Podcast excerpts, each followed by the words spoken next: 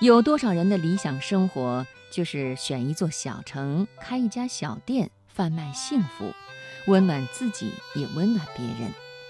在中国就有这样一个姑娘，她用一碗素饺子、一张桌子、一份随喜的价格，温暖了无数过客。接下来我们就听一听她的故事。在厦门一条狭窄的破巷子里，藏着一家小小的素食饺子馆。如果不是专门去寻觅，你很难发现，在斑驳的民房里竟还有这样一间小店。但就是这样一家小小的饺子馆，却温暖了无数个萍水相逢的人。这家饺子馆叫“盘子与饺子”，店面不大，也就十五平米，只有一张桌子。但是每一个路过的人都会忍不住往里面多看几眼。小店的布置很温馨，角落里摆放着鲜花，空气中飘散着淡淡的花香和饺子香。很多人都说不是没吃过饺子，只是没见过这样的饺子店。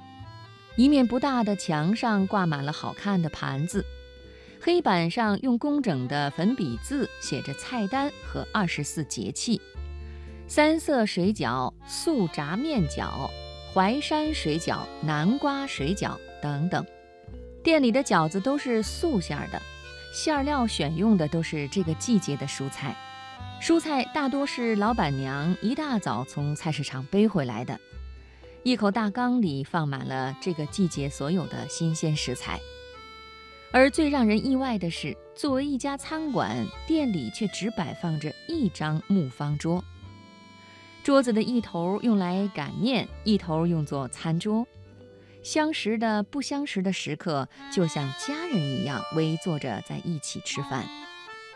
彼此之间，即便没有聊天，互相传递一下碗、醋、辣椒，都充满着人情味儿。而店里付款、找零，全凭自觉，靠的便是一个“信”字。吃完了，就照着小黑板上的价格，把钱放进角落的铁盒里。如果有需要找零的，也是自便。这家小店的老板叫猪猪，喜欢素食、瑜伽，还有特别喜欢咯咯的笑。他说：“开这样一间店是为了温暖自己，也期望能温暖他人。亲切、爽朗，笑起来暖暖的。”这是很多人对猪猪的第一印象。每天早上，猪猪都会到菜市场上去买新鲜的食材。中午的时候，客人就能够吃上新鲜的水饺了。如果有客人来早了，他便邀请客人一起做饺子，围着一张小方桌，大家一起擀面、包饺子、聊天。朋友们都说他总是那么轻描淡写说着他的事情。却总是很用心地鼓励着所有的朋友。偶尔有人问起他开饺子馆的缘由，他才淡淡地讲起了他的故事。他的故事有高潮起伏的时刻，也有释然后的宁静平淡。猪猪出生于广西桂林，那是一个有山有水有爱的地方。猪猪的童年是和爷爷奶奶、外公外婆在广西的大山里度过的。那个时候的天很蓝，云很白，风很轻，日子虽然苦，却充满了爱。那个时候，他常常跟着爷爷去山里采茶，用茅草和树皮做鞋，用竹子做筷子，跟着外公外婆去帮助夜市捡垃圾的流浪儿童。老人们的善行也在猪猪的心里点亮了温暖的火苗。后来，猪猪长大了，离开了大山。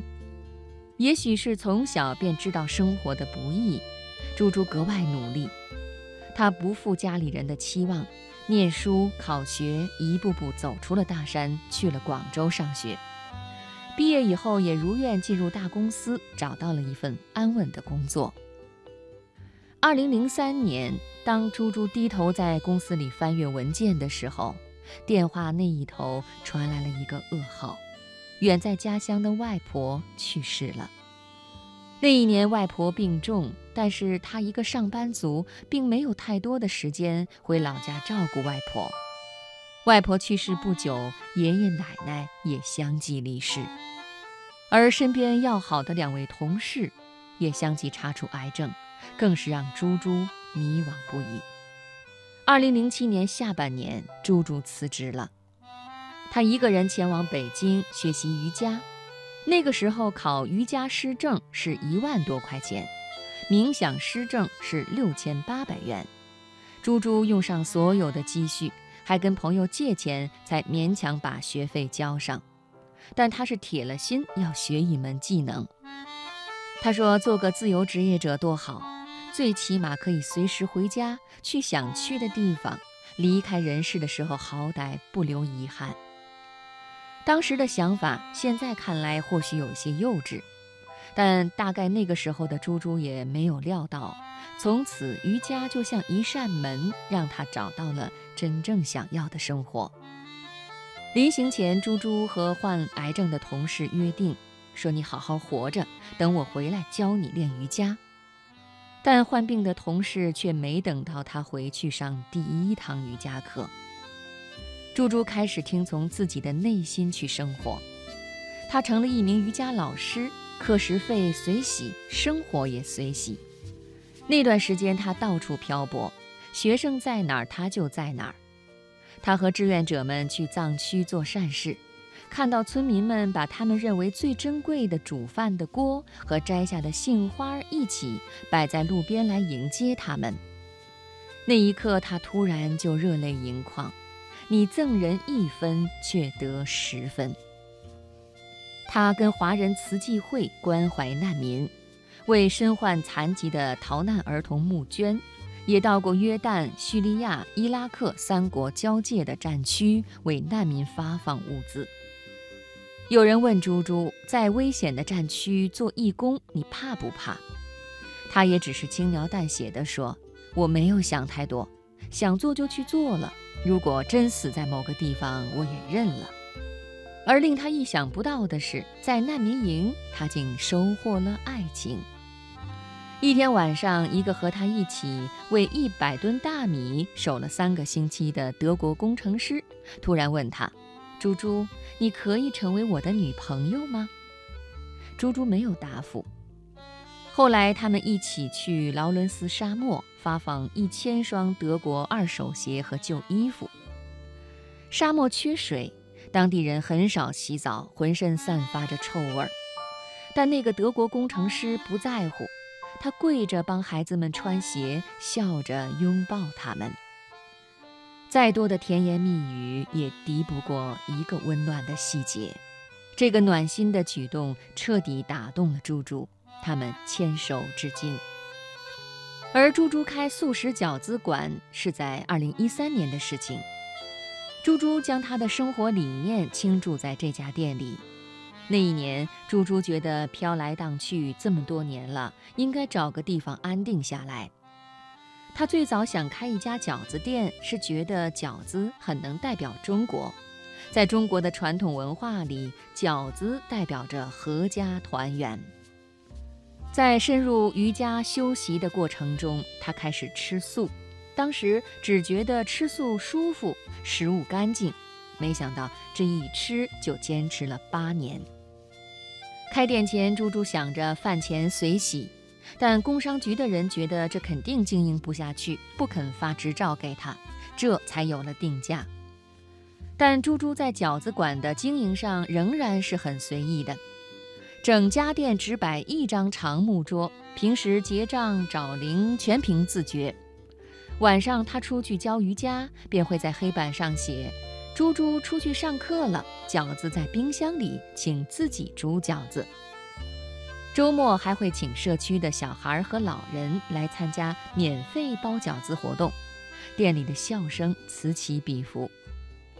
饺子店开了四年，至今还依靠教瑜伽来供饺子店的开支，但这里却成了这个大大的城市中令人温暖的一角。他说：“这里是家，没有人想一直在外漂泊流浪。”原本毫无关联的人们，因为一碗素饺子，汇聚在这小小的方桌上，由最初的略带矜持到夜话长谈。离开的时候竟然也有萍水相逢后的不舍。大概人和人之间的羁绊便是如此，随缘而来，恰恰好随喜相逢；随缘而去，匆匆过，随风淡忘。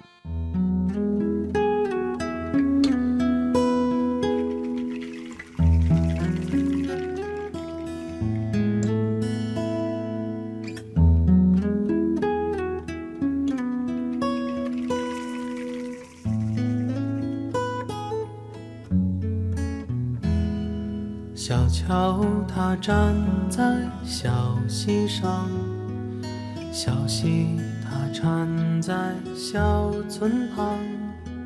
小村她是个美脸蛋的姑娘，哦，姑娘她的小手儿撑在小桥上。小桥它站在小溪上。小溪它缠在小村旁，小村她是个没脸蛋的姑娘，哦，姑娘她的小手儿撑在小桥上，